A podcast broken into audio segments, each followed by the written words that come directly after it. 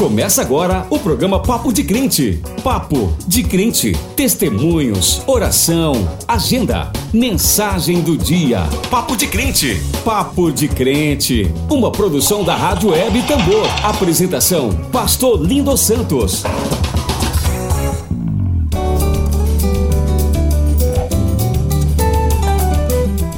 Muito bom dia, ouvinte da Rádio Tambor. São 9 horas e 27 minutos é, em São Luís, Brasil, Maranhão. Estamos em mais um programa Papo de Crente, por mim apresentado hoje, pastor e professor Lindon Santos. Muita alegria receber a tua companhia nessa manhã de sábado é, em mais uma um encontro, né? uma confraternização, uma comunhão, um diálogo e um momento de prazer satisfação, mas também um momento de crescimento, né, de edificação é, juntos.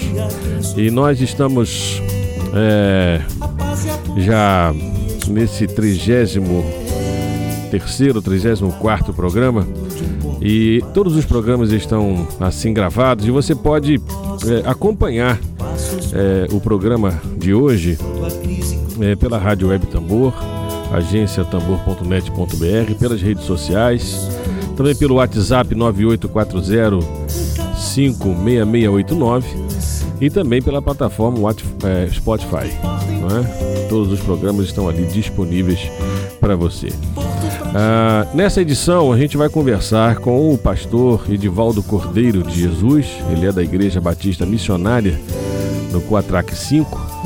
Ele é psicólogo, psicanalista e presidente da Comunidade Terapêutica do Maranhão. Certamente vai ser uma conversa muito boa. A gente vai falar sobre o projeto, sobre a comunidade, sobre a questão das drogas e outras questões também em torno delas e do Evangelho. E você pode ficar conosco acompanhando aí a hora da comunhão. E a gente começa ouvindo a nossa primeira música de hoje com Marcos Almeida Ser Valente, nos preparando para a agenda e também para a mensagem do dia.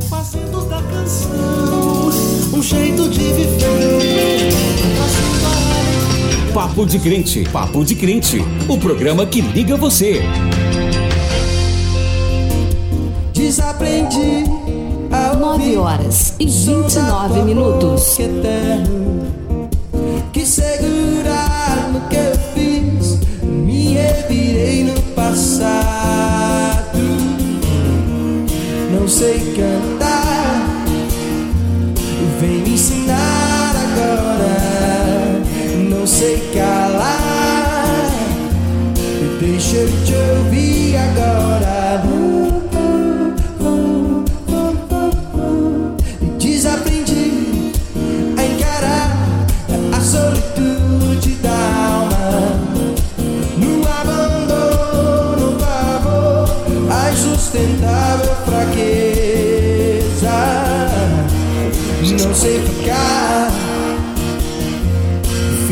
Sozinho agora. Eu tenho você, mas o meu medo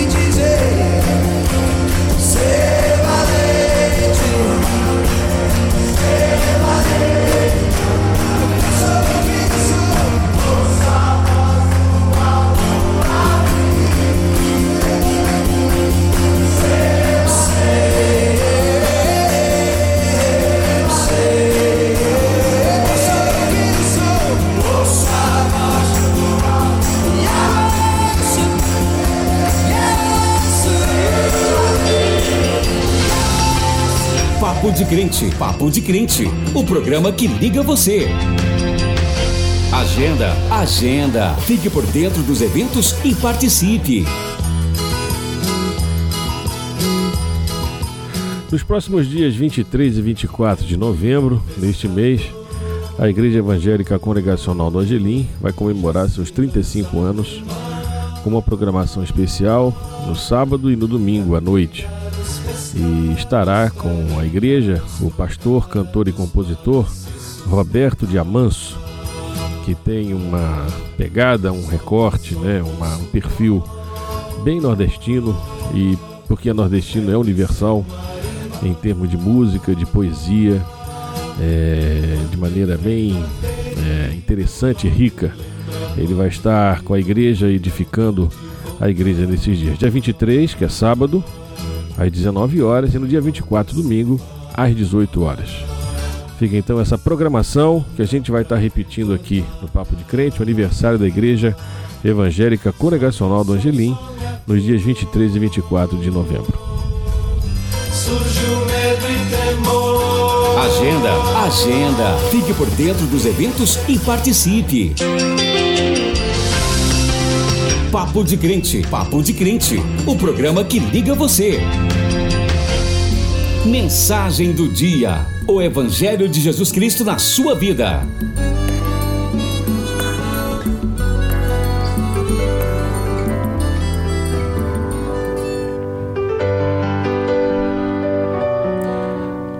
Muitas pessoas leem as Escrituras de forma literal e a interpretam ao pé da letra, como se cada afirmação sua fosse uma ordem para ser cumprida na sua exatidão de sentido. Elas pensam que é possível definir-se um só sentido para as palavras ali contidas, como se Deus tivesse ditado de uma vez por todas o significado dessas palavras com o propósito de ser obedecido de modo único e fixo. Elas não levam em conta o contexto em que o texto das Escrituras foi produzido e nem o tempo que separa a sua escrita para com o presente, onde muitas mudanças aconteceram desde então. Este modo de lidar com as Escrituras não é somente praticado por cristãos, sejam evangélicos, protestantes, católicos ou ortodoxos, pois ele está presente também em outras tradições religiosas, como a do judaísmo e a do islamismo, só para ficarmos com as chamadas três religiões do livro ou monoteístas. Cada uma destas grandes religiões ou tradições elaborou seus próprios modos de interpretação, enrijecendo tanto as palavras como as atitudes, alimentando assim as intolerâncias como consequência. Em outras palavras, o livro sagrado, que deveria ser uma fonte rica de interpretações e de usos para a vida e para a liberdade, é reduzido a um instrumento bélico, justificando o uso da força e até mesmo legitimando a violência. Não é sem razão que muitas guerras tiveram e têm um fundo religioso que justifica a eliminação do outro. Desde os tempos de Jesus, que este modo de ler causava problemas e servia para a disseminação da intolerância e do ódio, bem como estava a serviço da dominação de uma casta religiosa ou de uma elite religiosa sobre principalmente as pessoas pobres e vulneráveis. Jesus disse certa feita para os saduceus, uma elite religiosa composta de sacerdotes, que queria pegá-lo em contradição, dizendo assim: Vocês erram, não conhecendo as Escrituras e nem o poder de Deus. Em outra ocasião, trouxeram uma mulher flagrada em adultério a fim de que fosse cumprida a lei ou a norma que dizia que ela deveria ser apedrejada. Ao que Jesus respondeu àqueles homens: Quem não tiver pecado, que atire a primeira pedra. No Sermão da Montanha, Jesus reinterpretou e aprofundou o sentido da lei ao dizer que o não matarás vai além do ato de se tirar a vida de outra pessoa. Diz ele: Mas eu digo a vocês que qualquer que se irar contra seu irmão estará sujeito a julgamento, e quem proferir o insulto a seu irmão estará sujeito a julgamento do tribunal, e quem lhe chamar tolo estará sujeito ao inferno de fogo. Também o apóstolo Paulo numa das suas epístolas, em Romanos capítulo 7, afirmou que a letra mata mas o Espírito vivifica. Assim, este modo literal de ler as Escrituras nega a própria mensagem das Escrituras, que tem o propósito de trazer vida, justiça e liberdade, ensinando o amor e o respeito ao próximo e à criação. É preciso, portanto, ler, reler, interpretar, traduzir, dialogar, confrontar, comparar as suas versões, refletir sobre o sentido das palavras sob a iluminação do Espírito, sabendo que todas as passagens, as narrativas, as afirmações, as ordenanças, as histórias e os ensinamentos foram escritos num tempo diferente do nosso, e que no nosso tempo traz perguntas, dilemas e questões que não haviam na época em que foram escritas. A interpretação das Escrituras deve ser feita de modo tanto individual como coletivo, para a sua aplicação nos dramas pessoais e comunitários do dia a dia, crendo que Deus fala diretamente àqueles e aquelas que leem e ouvem a palavra. Deste modo, em qualquer época e lugar, essa palavra pode ganhar vida e sentido em situações concretas distintas, pois ela é viva e capaz de trazer discernimento, sabedoria, consolo, lucidez, justiça e paz. Muitos evangélicos, talvez a maioria, não leem mais o texto sagrado. Ficam somente com a interpretação do pastor e de sua igreja ou denominação, deixando de pensarem por si mesmos e confiando cegamente no discurso oficial e verticalizado que lhes chega aos ouvidos. Foi a reforma protestante que trouxe a força da leitura, da interpretação e da aplicação da palavra de Deus à vida, sem que ela, a palavra, estivesse presa a um único significado estabelecido pela instituição, por um clero, por um cânone ou por uma tradição. Assim, ler as Escrituras hoje torna-se um imperativo e uma necessidade urgente, ante as muitas falas que a utilizam como pretexto para se ganhar dinheiro, para encher templos, para controlar os corpos e as mentes, para justificar a violência e manter a maioria sob o domínio pela ignorância. Ler as Escrituras hoje torna-se um ato político de questionamento da presente ordem que alimenta a intolerância e o ódio e confronta muitos que afirmam até que Deus é amor, mas o dizem com ira entre os dentes. Ler as Escrituras hoje é reinventar a espiritualidade cristã, evangélica, católica, ao redescobrir as fontes perenes que jorram para além das interpretações literais. Uma espiritualidade que se abre para o outro, para outra e para a natureza de modo fraterno e acolhedor, numa ética da solidariedade e não da competição e da eliminação.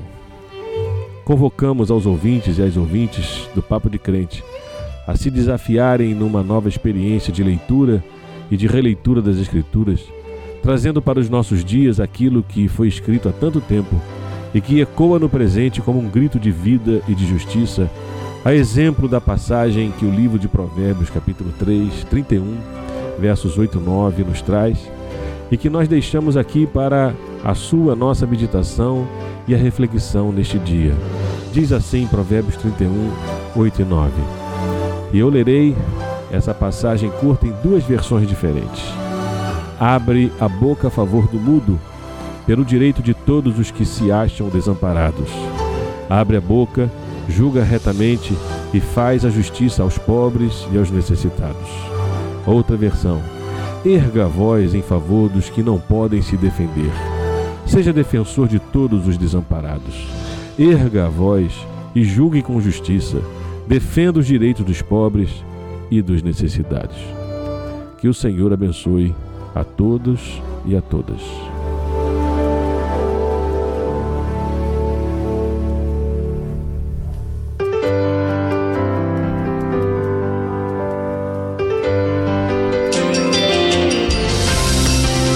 Papo de Crente, Papo de Crente, o programa que liga você.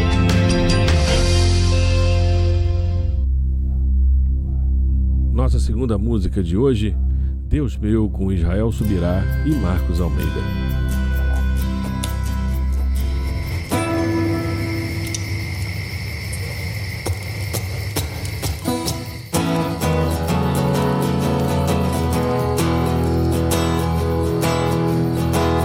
Meus dias já se vão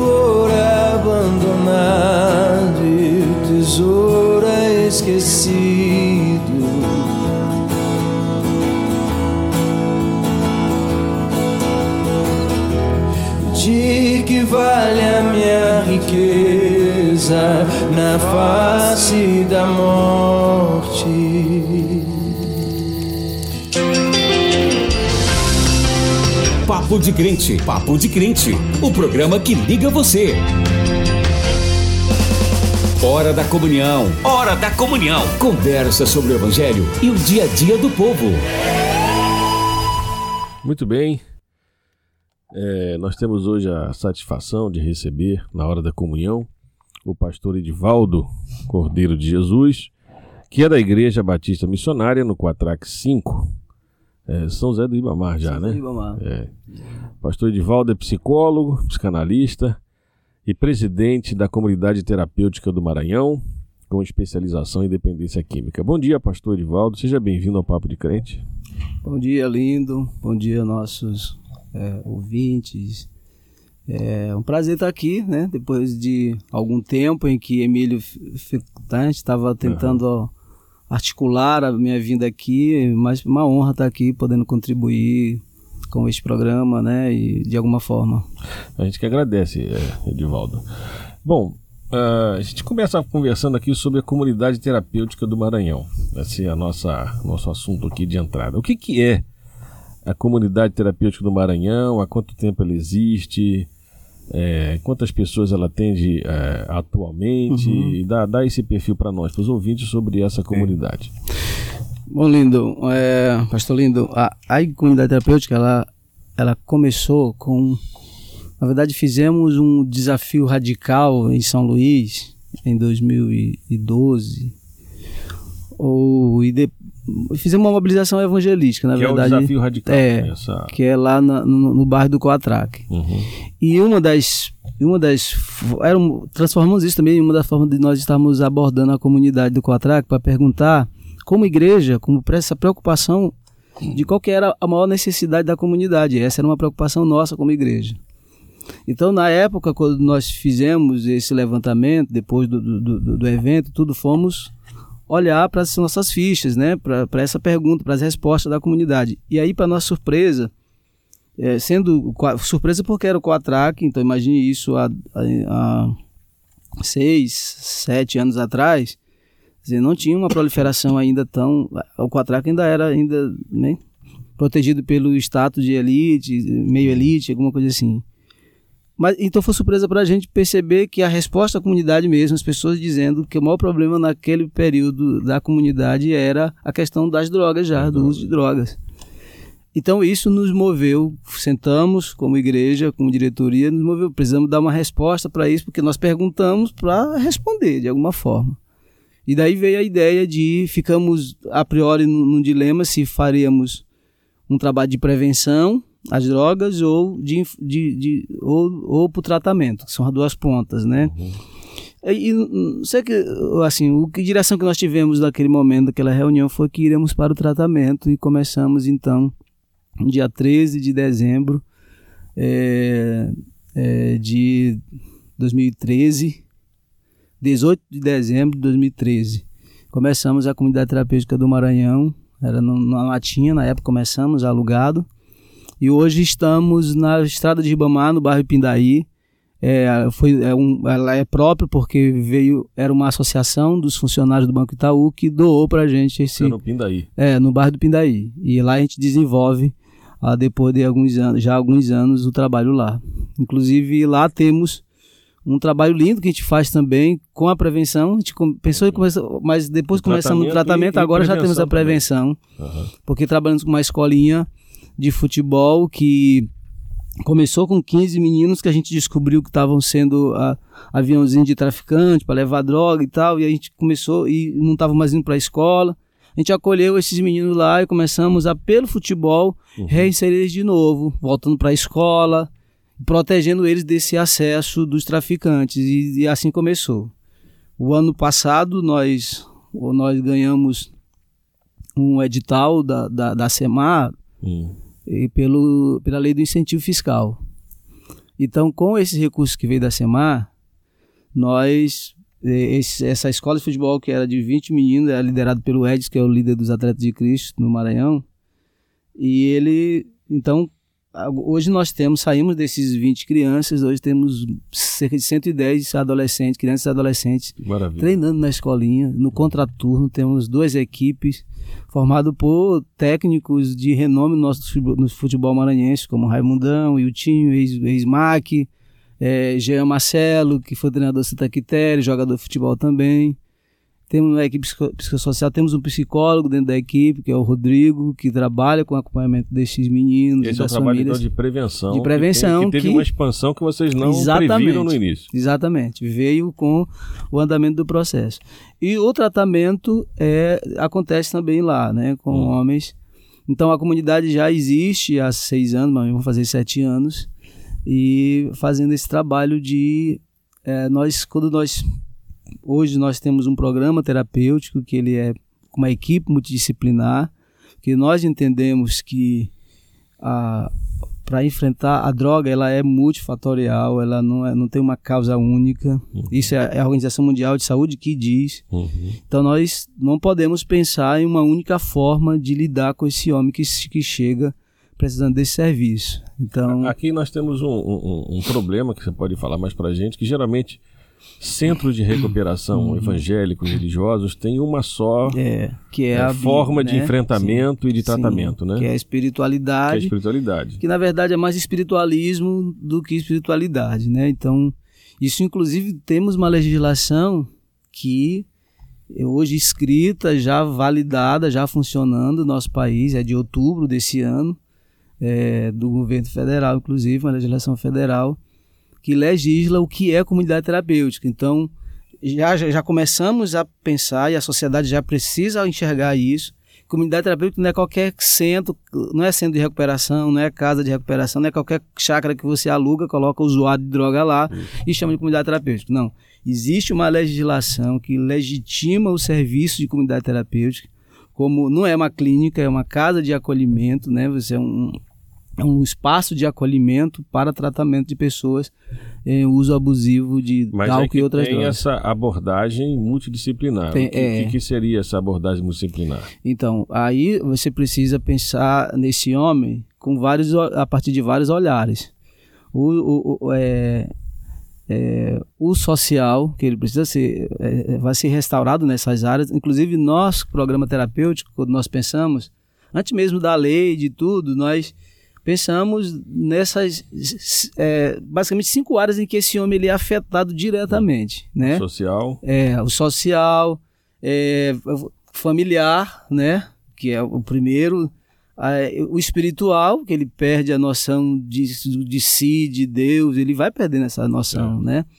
E o físico e o psicológico, né? Então, a gente trabalha com abordagens, por isso que é multidisciplinar, tem, temos ações, atividades específicas para cada uma dessas, dessas áreas, como aquilo que dar vai dar resposta para esse sujeito. O objetivo nosso é que esse homem saia de lá é, com a sua autonomia restaurada, né? Para ele poder ter capacidade de tomar decisões, para ele ter qualidade de vida. Esse é o nosso foco. Ressocializar-se É, também. então, a- o nosso trabalho, a gente não trabalha, esse cara não entra lá para ele ficar longe das drogas, ó, tá aqui para te a- ficar aqui longe das drogas. Quando ele entra lá para nós, ah, não é a droga que é o problema desse cara, Hum, entendeu? hum. Mas é o que leva. Ele tá, a droga é, é- é uma rota de fuga e aí eu preciso saber e perguntar. E ele precisa se descobrir por que, que ele fugia para as drogas. Ele tá com medo de enfrentar o quê? Que angústia, que Uhum. é que ele está fugindo há anos, né? E nunca conseguiu é, fazer esse enfrentamento. Lá na comunidade ele vai fazer esse enfrentamento. Agora você tem falado mais de homens, assim, o cara entra, o sujeito. É porque É o perfil mais masculino. é, o nosso público-alvo, por legislação, inclusive, é de homens a partir de 18 anos. A partir de 18 anos. Sim. E, e quantos, quantos internos? né? A gente pode falar essa, essa linguagem? É, a gente chama interna? acolhidos, né? Acolhidos, é melhor do que é, internos. É, né? acolhidos. Quantos, quantos tem? Então, a gente, nossa estrutura, antes nós trabalhávamos com, com turmas de 22, homens de 28 lá quando era alugado. Hoje, nossa estrutura, que tá, a gente teve que recomeçar, a gente trabalha, a nossa estrutura é no máximo 22 homens, que permite, né? Uhum. Então, mas a gente chega até vi- 18. Também eu nunca trabalhei com superlotação, eu prefiro trabalhar com grupos por vez do que colocar lá 50 homens e não ter como um, com um serviço de qualidade É claro, para prestar para esse é. cara, entendeu? Então, assim, a... então a gente trabalha com essa carga. E de- há, e há um trabalho também, acompanhamento terapêutico. Sim, né? então ele e um tem- trabalho pastoral Sim. também. Então tem um lugar, tem um espaço para espiritualidade, que é, inclusive o pastor Gilberto faz essa parte muito bem, que é do estudo bíblico, Sim. que é onde a gente trabalha o, o resgate de, dos valores, né? Com eles, que é, é, dos valores mesmo, de, de caráter. Então é, é a partir da Bíblia. A gente entende que é a Bíblia que é, eh, que é o, né, o poder para a transformação deste homem. De fato, isso acontece o Isso tempo acontece. todo. Então temos esse espaço para a espiritualidade. Temos eles têm um atendimento psicológico semanal, no máximo até quinzenal. Então, assim, até que é um acompanhamento individual, é individual. E tem a psicoterapia de grupo, que é fundamental, né, para o tratamento, que é feito pelo psicólogo, que é o Rodrigo. Que, que resultados assim concretos você pode nesses seis anos?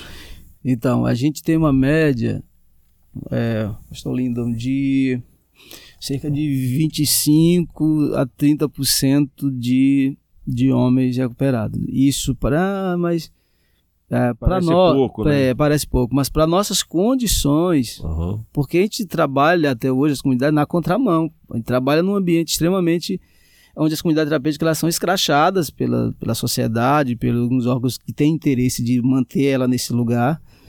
Mas mesmo se- sem recursos, inclusive do poder público, né, é, a gente- a- o, o Maranhão interessante, ele vive uns paradoxos que é ela é considerado um dos o estado de centro de distribuição de droga no Nordeste de crack e não tem uma política pública sobre droga né, no estado. Não tinha. Está se construindo agora Uhum. já para gente. Então tem um grupo de pessoas de comunidade terapêutica que começaram a e outras e outras redes também, outros movimentos começaram a bater nisso, né? Então está se construindo agora uma política pública sobre droga no nosso estado.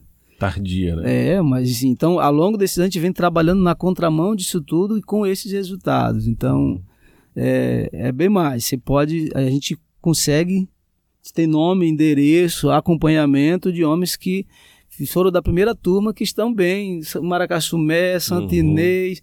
Araguanante tem é, esses cartões postais de referência a homens que reconstruíram a vida, a família Ótimo. né, em todos esses, inclusive o nome comunidade terapêutica, a gente tava, quando a gente estava pensando no nome, a gente iniciou o projeto, é, Pastor Lindo, pensando na res- em responder um, a uma inquietação da, da comunidade Da do comunidade. Coatrac. Ah, Depois descobrimos que esse é, é, o projeto e a gente entende como Deus direcionando isso para nós, não era pro, pro Quatraco. A gente ficou esperando, divulgamos, e nada de, de pessoas do Quatraco. E aí o primeiro aluno que veio foi de Santa Luzia do Paruá, e a gente não tinha nem noção É. como que isso chegou lá, e aí eh, ligaram e, e a gente recebeu esse acolhido lá.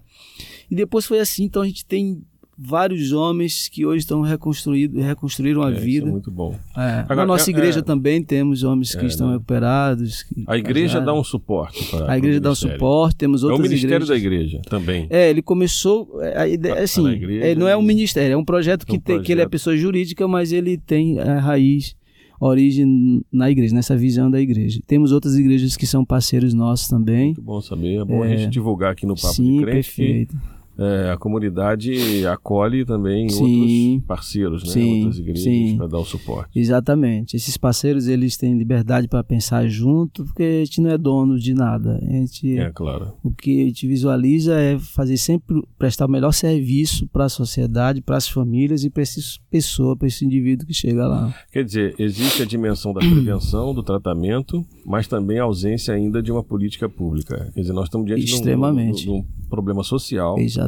Ok? E que as igrejas, inclusive, estão vivendo isso, né? Sim. Porque são, às vezes, adolescentes, jovens da, que cresceram na Uhum. Sim, igreja e que exatamente. enveredam por esse caminho. Né? Exatamente. Essa é a realidade. Essa é a né? realidade. Paradoxal. Agora, Edivaldo, o, o que, que acontece? Por que acontece a dependência química, na tua experiência, como psicólogo, psicanalista, sim. também lidando com essa realidade? É, que fatores levam uma pessoa a, a se tornar dependente químico? É interessante, pastor Lindo, que é, eu, eu- eu, comecei a trabalhar com dependência, química em 2008, mesmo assim, diretamente. Porque é, quando eu me converti em 96, eu me converti, eu morava no São Francisco, no, né, bem na periferia do bairro de São Francisco, ali próximo à ponte de São Francisco. E lá a gente, assim, Ilinha, eu, não? É? Ilinha, não? é, tem a Ilhinha, mas antes tem aqui mais próximo da Ponte São Francisco, tem outra comunidade que é do São Francisco mesmo, a a periferia. Então eu cresci ali, meus amigos, ah, meus amigos de infância, cara, que eram mais perto de mim, todos eram usuários, se tornaram usuários de droga, todos.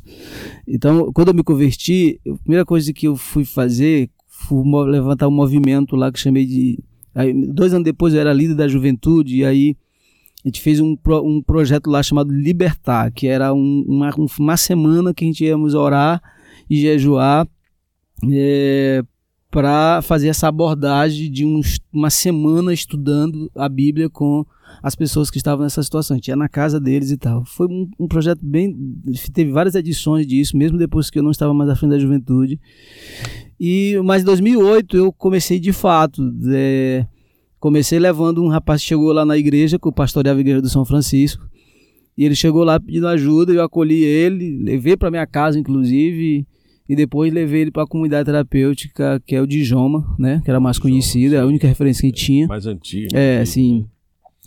E aí ele começou lá. Com esse rapaz lá, eu comecei, puxa, eu posso servir mais, eu posso não só mais trazer gente para cá, mas eu posso servir. Eu, com- já como, como psicanalista clínico, já há alguns anos, e eu fui servir lá. Então eu comecei né, de desse 2008. E aí eu tô chamando essa atenção desse ponto porque né, já trabalhando no Dijoma, eu resolvi fazer uma pesquisa. E aí um, é, a- bem, bem básica, né? Então fiz três amostras. A primeira turma de amostra dos 19 alu- homens que estavam lá no tem tratamento, s- é, só um não tiveram pais separados na infância e na adolescência. Hum. E porque ele era de Balsas, mas em compensação era filho de um grande empresário em Balsas e era filho único, aquela, né, aquele negócio todo em cima dele. O cara tinha tudo que queria a qualquer hora. Na segunda turma, 18 homens, todos tiveram pais separados na infância e na adolescência. Na outra turma foram 16 homens, também todos tiveram pais separados na infância e na adolescência.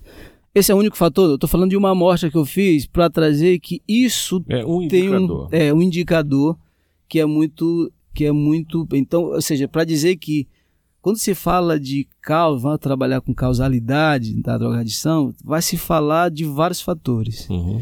mas o eixo desses fatores está na questão familiar, nessa formação desse homem, né, do processo de formação desse sujeito, como ele assimilou. É, é, é. Então, a- a- a- é aqui que a gente vai encontrar. Por isso que a gente trabalha, quando a gente pensou em comunidade terapêutica, a gente não pensa numa única coisa Claro. né? Tem que pensar em várias formas e não existe um único a comunidade terapêutica não é o único também modelo de é, né, única forma de, de tratamento que o homem tem às vezes tem gente que passa comunidade terapêutica que não dá certo mas ele vai para um outro serviço e que a junção disso essa experiência aqui quando ele chega aqui encaixa. E aí ele recupera e vai reconstruir a vida dele né? É, é essa forma a gente tem que pensar nessa, nessa forma mais plural para isso, né? Porque por enquanto ainda tem uma briga muito, muito, é, né? É, entre esses setores, né? Ah, isso, isso aqui que presta, isso aqui não presta, ah, isso aqui não serve, não funciona, isso aqui é que funciona. Não é isso, a gente tem entendido que não é isso. A gente tem ido para outros centros, por exemplo, fui semana passada, estava num congresso latino-americano de comunidade terapêutica em Curitiba. Interessante. Então, em outros centros, não, essa discussão é, é disso que está se construindo, é essa mentalidade que está se construindo, dessa pluralidade de serviços que é, é necessário para lidar com essa, é, com essa variável social Quer dizer, tão a- essa quem pode chamar de desagregação né, da, da- do núcleo Sim, familiar, sim. né, esse modelo né, que se tem de, de família é um dos fatores assim mais preponderantes. Né? É, Agora, houve também o avanço, a disseminação né, da, da- da- é, do, do mercado né, das drogas sim, né, e junto com a violência. sim. Essa é uma questão social também, que vai ao encontro também dessas, né, Sim, dessas- é- desses outros fatores. É, e é meio que uma retroalimentação, né? Retroalimentação, um Então, tá é, é, alimentando o um alimenta o outro. Por exemplo, ano retrasado, a Secretaria de Saúde, de Estado, de Segurança, ela, do outro lado, está no jornal, inclusive, né? É de que 98%, isso é dado da própria Se- Secretaria de Segurança, 98% dos, dos casos de violência no, em São Luís, no estado do Maranhão, era de decorrente de, droga. das drogas, né? Certo. Do tráfico e de uso. de Agora, na drogas. sua opinião sobre a criminalização ou descriminalização das drogas, como é que você É, então, é. é. Eu pensei que a gente viu papo de crente e de amigos aqui, né? o lindo já joga essa no meu peito, tá? Vai resolver. É, porque de- precisa esclarecer isso, né, para a Sim. sociedade. É. você está lidando com uma realidade que a gente, às vezes, fica distante, né? Então, que é essa discussão que, né, que toma conta, é, é polêmica. Uhum. Acho que tem, tem, tem espaço, tem um universo de, né, de, de- Temos que pensar muito nisso, mas a priori, no primeiro olhar, a descriminalização ela traz para nossa mentalidade, inclusive a nossa cultura brasileira, traz muito mais danos do que vantagens. Então, ah, por exemplo, ah, ah, por exemplo, se liberar a maconha, o cara, eu, eu fui, eu fui em agosto, nós, a equipe da CTM, nós fomos para um congresso também em Teresina, Uhum. e lá teve um- um- uma palestra, um rapaz fez uma pesquisa muito interessante, que ele foi pegando dados também de, da, da Europa e tal, por exemplo, a Holanda, que, Uhum.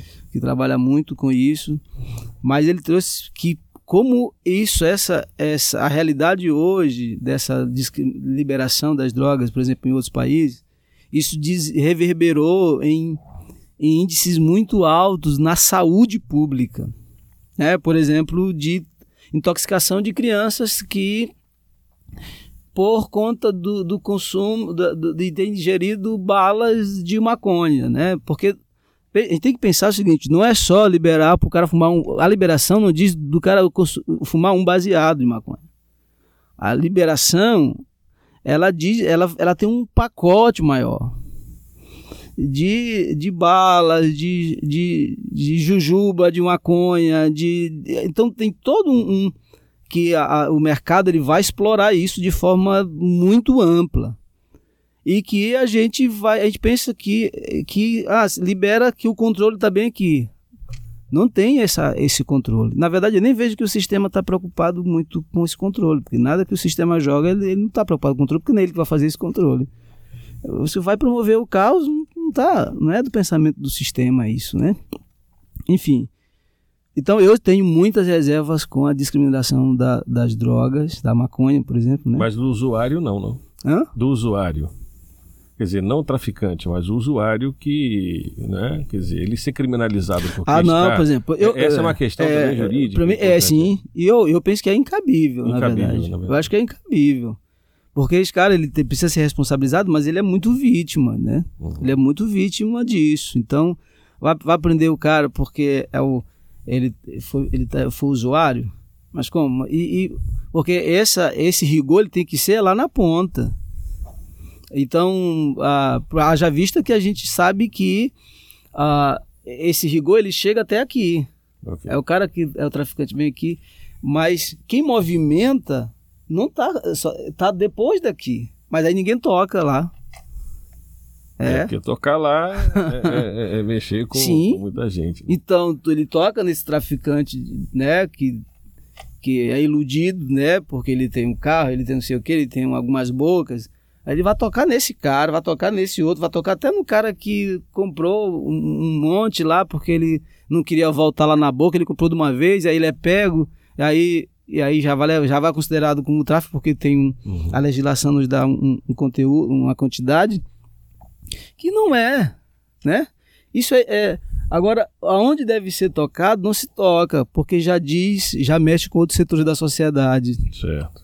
Né? A gente não vai, não tem prova, então não cabe falar aqui. É, é verdade. Agora, é, Edivaldo, como é que a psicologia né, e a psicanálise atuam como é, agentes de, de cura, de restauração, de recuperação dessas pessoas dependentes e a relação com a fé? Vamos aprofundar um pouquinho isso, Sim, né? perfeito. Na, no- na condição do, do, do sujeito Perfeito, dependente. sim. Então, como é que a psicologia, especialmente nós que psic- psicanalítico, tá, trabalha? Porque como ah, eu te falei no início, a gente já, já olha esse homem não a droga sendo, sendo o, o problema maior dele. Mas quais são as angústias que ele está fugindo de enfrentar há anos e não consegue, tem coragem de fazer isso, né? Então a gente vai atrás dessas angústias. É aí que entra abo- abordagem, é, o atendimento individual, que tudo que acontece. Então, uma coisa que é fantástica da comunidade terapêutica, que é a questão, o poder dos relacionamentos, da convivência. O tratamento, na verdade, o eixo do tratamento é, é esse relacionamento. Por isso que a gente trabalha muito, e eu falo muito para eles, olha, a gente não pode, não podemos perder de hipótese nenhuma o nosso ambiente aqui relacional. De respeito, É, exatamente. autoestima, tolerância, parceria, paciência. de, de, de, de, de ajuda, de empatia, a gente busca construir, e aí tem palestras que falam especificamente disso para eles. Então eles vão aprendendo a, a entender isso e a vivenciar isso. Isso faz diferença. Faz diferença. E, esse, e aí o que foge disso, por exemplo, é- a- tem hora em que esse cara ele é angustiado com isso. Ah, foi um, um- Ele encontra o defeito que é dele que está no, no outro, e ele começa a implicar com esse outro por causa do defeito desse outro, como na verdade ele só vai se dar conta que esse defeito que ele está brigando, que ele está em conflito com esse cara por causa do defeito do outro, ele só vai descobrir que esse defeito do outro é dele aqui no atendimento individual, que a gente isso fica escancarado. Aham. E aí, então, esse atendimento, aí é aí que a psicologia, né, especialmente a psicanálise, é, a gente entra com muito forte, assim, com eles, né? Então, as psicólogos que vão, é, tem outras abordagens, né? Mas é aí que entra a psicologia de forma geral, entra. Especialmente do atendimento individual desse cara. A psicoterapia de grupo é outro momento em que levanta-se, eles, né, sa sai na espontaneidade os conteúdos que estão, né, que atrapalharam esse cara durante a vida toda dele. Então, esses conteúdos eles são levantados durante as discussões, da dinâmica de grupo, e aí isso é trazido para o individual. Então, as coisas vão se integrando, esse serviço, essa- esses olhares, Vão se inte- é, é, vai se integrando e aí tudo converge para esse para entender e ajudar esse sujeito que chega lá descompensado, disfuncional, entendeu? E como é que é feita a- a- a- o acompanhamento é, pastoral, bíblico, da, da espiritualidade? Então, é, ele tem o estudo bíblico, né? E, e, por exemplo, e eles têm liberdade de ir para a igreja. A gente tem uma congregação lá vizinha, bem de frente, estrategicamente também. E, mas ele tem liberdade para ir para a igreja, aqueles que querem, que aderem à fé. Mas tem os estudos bíblicos. E tem os devocionais, a gente chama de. São, devo- vou chamar aqui de devocional, mas tem Uhum. outra linguagem. Todos, duas vezes por dia. Então, de manhã e, e à noite, eles têm esse, esse o devocional, que é o estudo bíblico mesmo, que é o compartilhar da palavra. O objetivo lá é, a- é compartilhar a palavra. Então, eles estudam a palavra. Inclusive, tem uma, uma parceria com a Sociedade Bíblica fantástica. Eles eh, doam pra gente uma Bíblia chamada Despertar. Hum. A Bíblia é fantástica, sabe? Fala sobre os 12 passos a partir à luz da Bíblia. E eles gostam muito, ajuda muito eles. Quem tá lá, todo mundo que chega recebe uma, uma Bíblia para Esse pessoal que chega lá, eles têm passagem por igreja evangélica? Sim, grande parte. Grande parte. Grande parte, linda, né? Interessante. Lembra daquela pesquisa antigamente que Lembro. dizia que no, na lavadiera lá no, no Olho d'Água, a- 80% da população ali era, era, né? De igreja evangélica, E né? que isso, Tinha uma hein, religião. a gente tava falando lá fora, né? Dessa Isso, religião opressora que Sim, sim. desse cristianismo é, opressor, né? Cheio de, de regras e normas punitivas. Quer dizer, paradoxalmente, a igreja evangélica se tornou também uma fonte de problemas para que causam isso, né? É, também, também, exatamente. Então, e aí a gente começa a trabalhar com eles uma espiritualidade, buscando uma espiritualidade mais sadia, né? Certo. Onde a- o, o- foco é estudar a Bíblia, né? O estudo da Bíblia aí, e eles são estimulados a fazer orações, a ter o tempo deles a sós, chama de tempo, a gente chamava a sós com Deus. Hum. Mas agora, pela legislação, inclusive, a gente deu um outro nome, mas é a mesma coisa. É que ele tem o tempo dele de reflexão.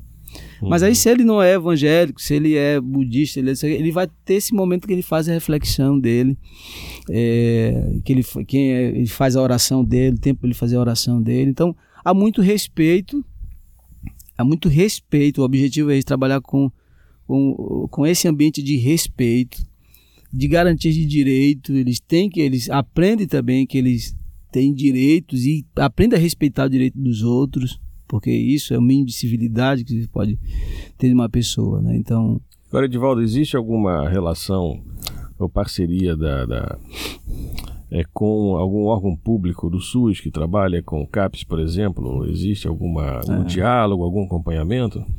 É, a, a legislação agora ela, ela inseriu definitivamente as comunidades terapêuticas na RASP, né? Certo. É, na RAPS.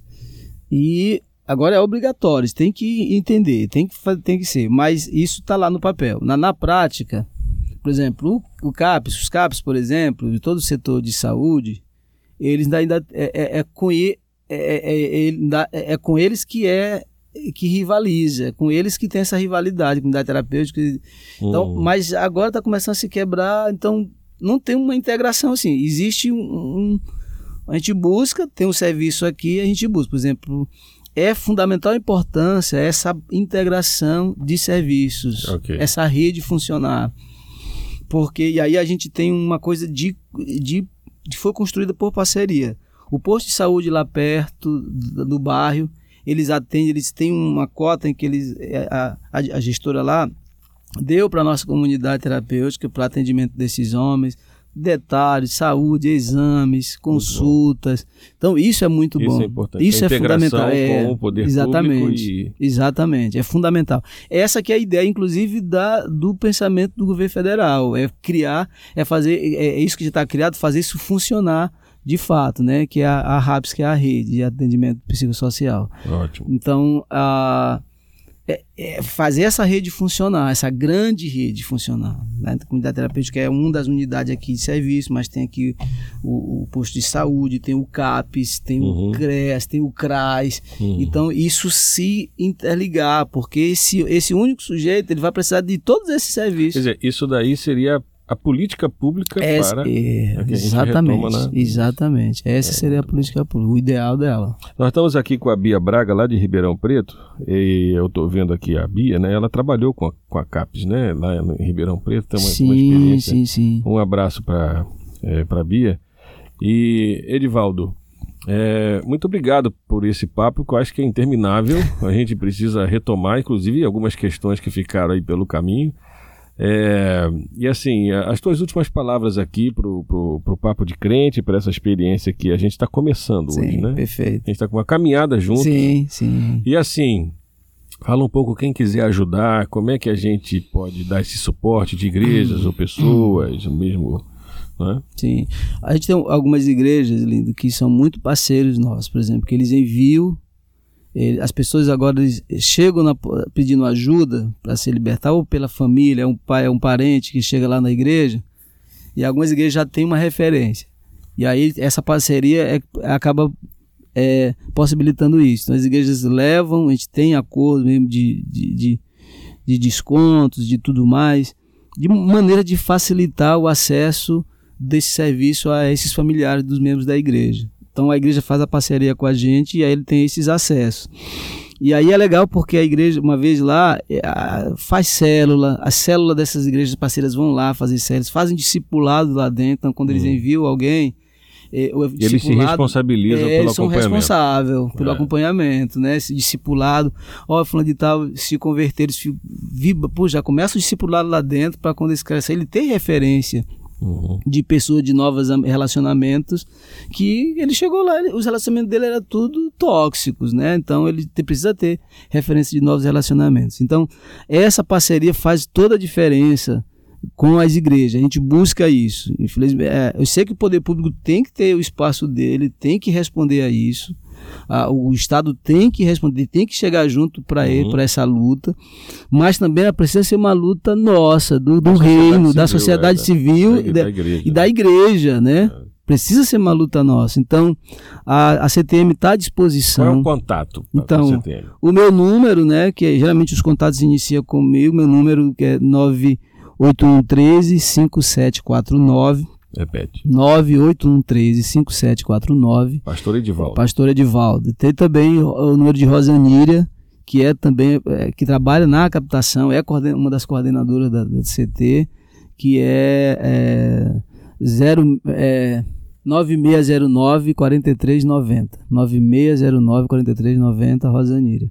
Então eu quero fazer referência aqui da equipe que que Deus tem levantado lá, são pessoas assim, assim começou eh, eu, Rosaníria, e aí começamos, e aí vindo pessoas tão de Deus, né, profissionais, né, de hoje nós temos a nossa comunidade, a equipe, o eixo da equipe multidisciplinar, todos eles são de, de ensino superior, com pós, a nossa coordenadora que é Flávia Mozinho, ela é estudante de mestrado, é, tá, tá, é, ela é mestranda, né? E e tá, desenvolveu a qualificação dela, a dissertação dela na área de gestão de comunidade terapêutica, que é uma é quase que inédito, não se tem tem muito pouca coisa escrita sobre comunidade terapêutica, mas é um começo, É, é um uma fronteira, né? é sim, de- que está se abrindo também. de pesquisas. Ela é uma pesquisadora É muito e está fazendo um serviço também de muita qualidade em nossa comunidade. Então, ah, o contato são esses. Liga para a gente, estamos abertos para parceria.